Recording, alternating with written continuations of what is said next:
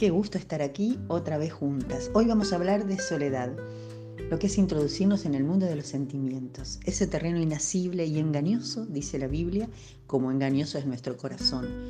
Así lo leemos en Jeremías, en el capítulo 17, en los versos 9 y 10. Algunas personas se definen como solitarias, prefieren estar solas, tal vez por no soportar a los otros. Por otro lado, Mientras algunos nos sentimos a gusto con nosotros mismos, muchos evitan el silencio de estar frente a frente consigo mismos. La cultura del entretenimiento hace mucho por llenar espacios en los que el alma podría encontrar no solo sosiego, sino también luz para encaminar los pasos hacia un destino seguro. Y lo hace con banalidades o insumos nada edificantes. Podemos hacer una diferenciación esclarecedora entre estar solo y estar a solas, y algo más entre estar solo y sentirse solo. El ser humano es un ser social, no puede vivir en soledad, está hecho para ser y vivir con otros. Pero vivimos en un mundo contaminado por el pecado. Mientras esa necesidad de ser comunidad, hermandad, familia permanece intacta, las relaciones entre las personas se han complicado a causa del egoísmo, la rebeldía y el orgullo, que traen consigo la enemistad, los celos, la envidia, la rivalidad, el engaño, la mentira, el abuso, el maltrato, la violencia, el desamparo. La lista es interminable. Lo cierto es que la necesidad de compañía, de pertenencia, de comunión con otros, necesita ser saciada. Y en esa búsqueda de cada día, desde que somos pequeños, son muchos los dolores y quebrantos. Hoy muchas personas dicen sentirse solas aun cuando estén rodeadas de otras personas. La satisfacción de la necesidad de no estar solos no se sacia solamente con compañía. Necesita profundizarse hasta la comunión, que es la que permite que los corazones se toquen, se conecten, se acaricien, se completen, se sacien. La Biblia hace especial énfasis en este punto. Dios conoce plenamente cada una de nuestras necesidades básicas. Él nos creó. La comunión con otros seres es una de ellas, pero lo que en verdad es básico y esencial es la comunión con Él. Eso es primero. Y esa es la que se perdió a causa del pecado, allá en el huerto, cuando los primeros humanos dudaron de su amor y se creyeron el engaño del mal. La compañía, la comunión con el Creador, es la primera necesidad del humano, sin la cual la vida misma pierde sentido y propósito. Entendemos en esto la angustia y desesperación de tantos que buscan en cosas que la vida eternal puede ofrecer sin saber muy bien por qué y que nunca podrán llenar ese vacío. Buscamos encontrarlo en personas imperfectas y débiles, en la fama, tal vez, o el poder, en la diversión o el dinero. Algunos llegan a buscarlo en el consumo de las sustancias que los intoxican y hasta pueden llevarlos a la muerte. El humano busca con desesperación saciar una sed que ignora o prefiere ignorar que solo Dios puede saciar. Tu soledad, la mía, la de cualquier humano, tiene que ver con la comunión con Dios perdida. La Biblia dice que Dios está cercano, al alcance de los que de todo corazón lo buscan. Así lo leemos en el Salmo 145, en el verso 18. Dios es el primero en anhelar restablecer esa comunión perdida y por eso envió a Jesús. Él es el mediador que toma nuestro lugar para salvarnos de la condenación por el pecado que nos aleja de Dios. Y esto es solo efectivo en la vida por la fe.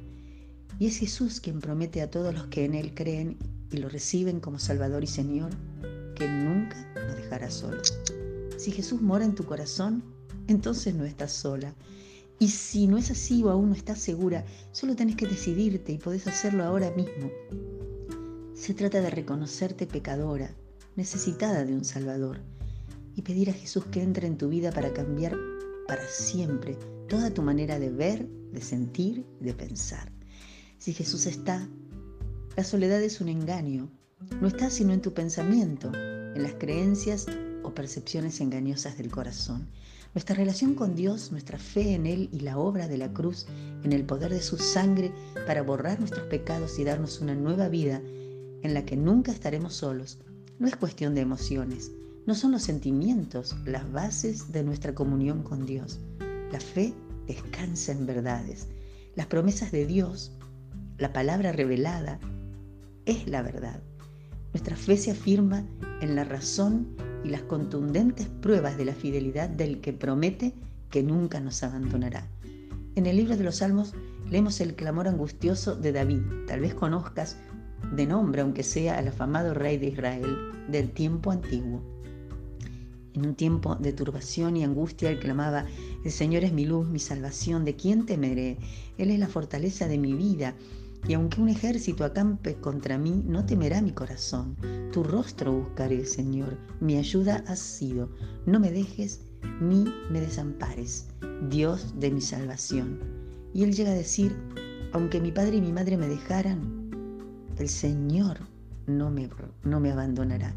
Sin dudas el amor más sublime en la tierra es el de los padres a los hijos, y con todo sabemos de muchos padres que los abandonan, pero nunca es así con nuestro amante Padre Celestial.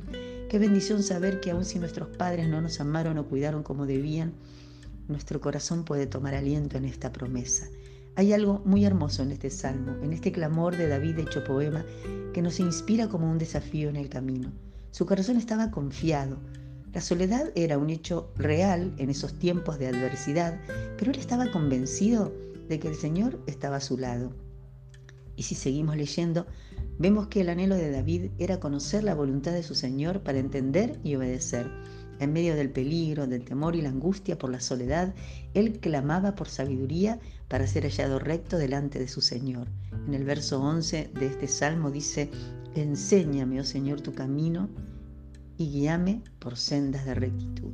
Muchos años más tarde, ante un puñado de discípulos temerosos, llenos de incertidumbre, muy probablemente sintiéndose débiles y angustiados por la pronta partida de su amado Maestro, Jesús les dejaba una bendita promesa de compañía cotidiana. Nunca más estarían solos. Jesús los animaba a creer que todo poder les era dado en el desafío de ir por el mundo para dar a conocer las buenas nuevas de salvación para todo aquel que cree. Lo leemos en Mateo 18, en los versos 19 y 20. Y él finaliza estas palabras diciendo, yo estoy con ustedes todos los días, hasta el fin del mundo. Esta promesa y este mandamiento se extendieron a lo largo de la historia hasta llegar a nosotros. Somos vos y yo, somos todos los que hoy elegimos oír su voz y atender a este mandamiento. No más sentimientos de abandono, rechazo, soledad, impotencia. Es el mismo Jesús que nos envía nos promete estar con nosotros, hoy como ayer, todos los días. Cuando te sientas débil, cuando creas que Jesús se ha ido, que ya no llegan tus oraciones al cielo, recuerda esta promesa del Señor a sus hijos y revisa tu corazón, porque es nuestro propio pecado que nos aleja, nuestra incredulidad, nuestra fe escasa, hecha jirones. Es ese corazón engañoso y rebelde que por gracia de Dios es siempre recibido cuando contrito y humillado se vuelve a Él en busca de perdón para ser restaurado. Es un buen momento este para cerrar nuestros ojos, elevar nuestra oración al cielo, al trono de la gracia, que nos recibe en actitud amorosa del Dios paciente y lleno de misericordia que nos dice, nunca te dejaré, nunca te desampararé cree. Creamos, amiga, hermana, porque al que cree, todo le es posible. Que tengas bendecida semana.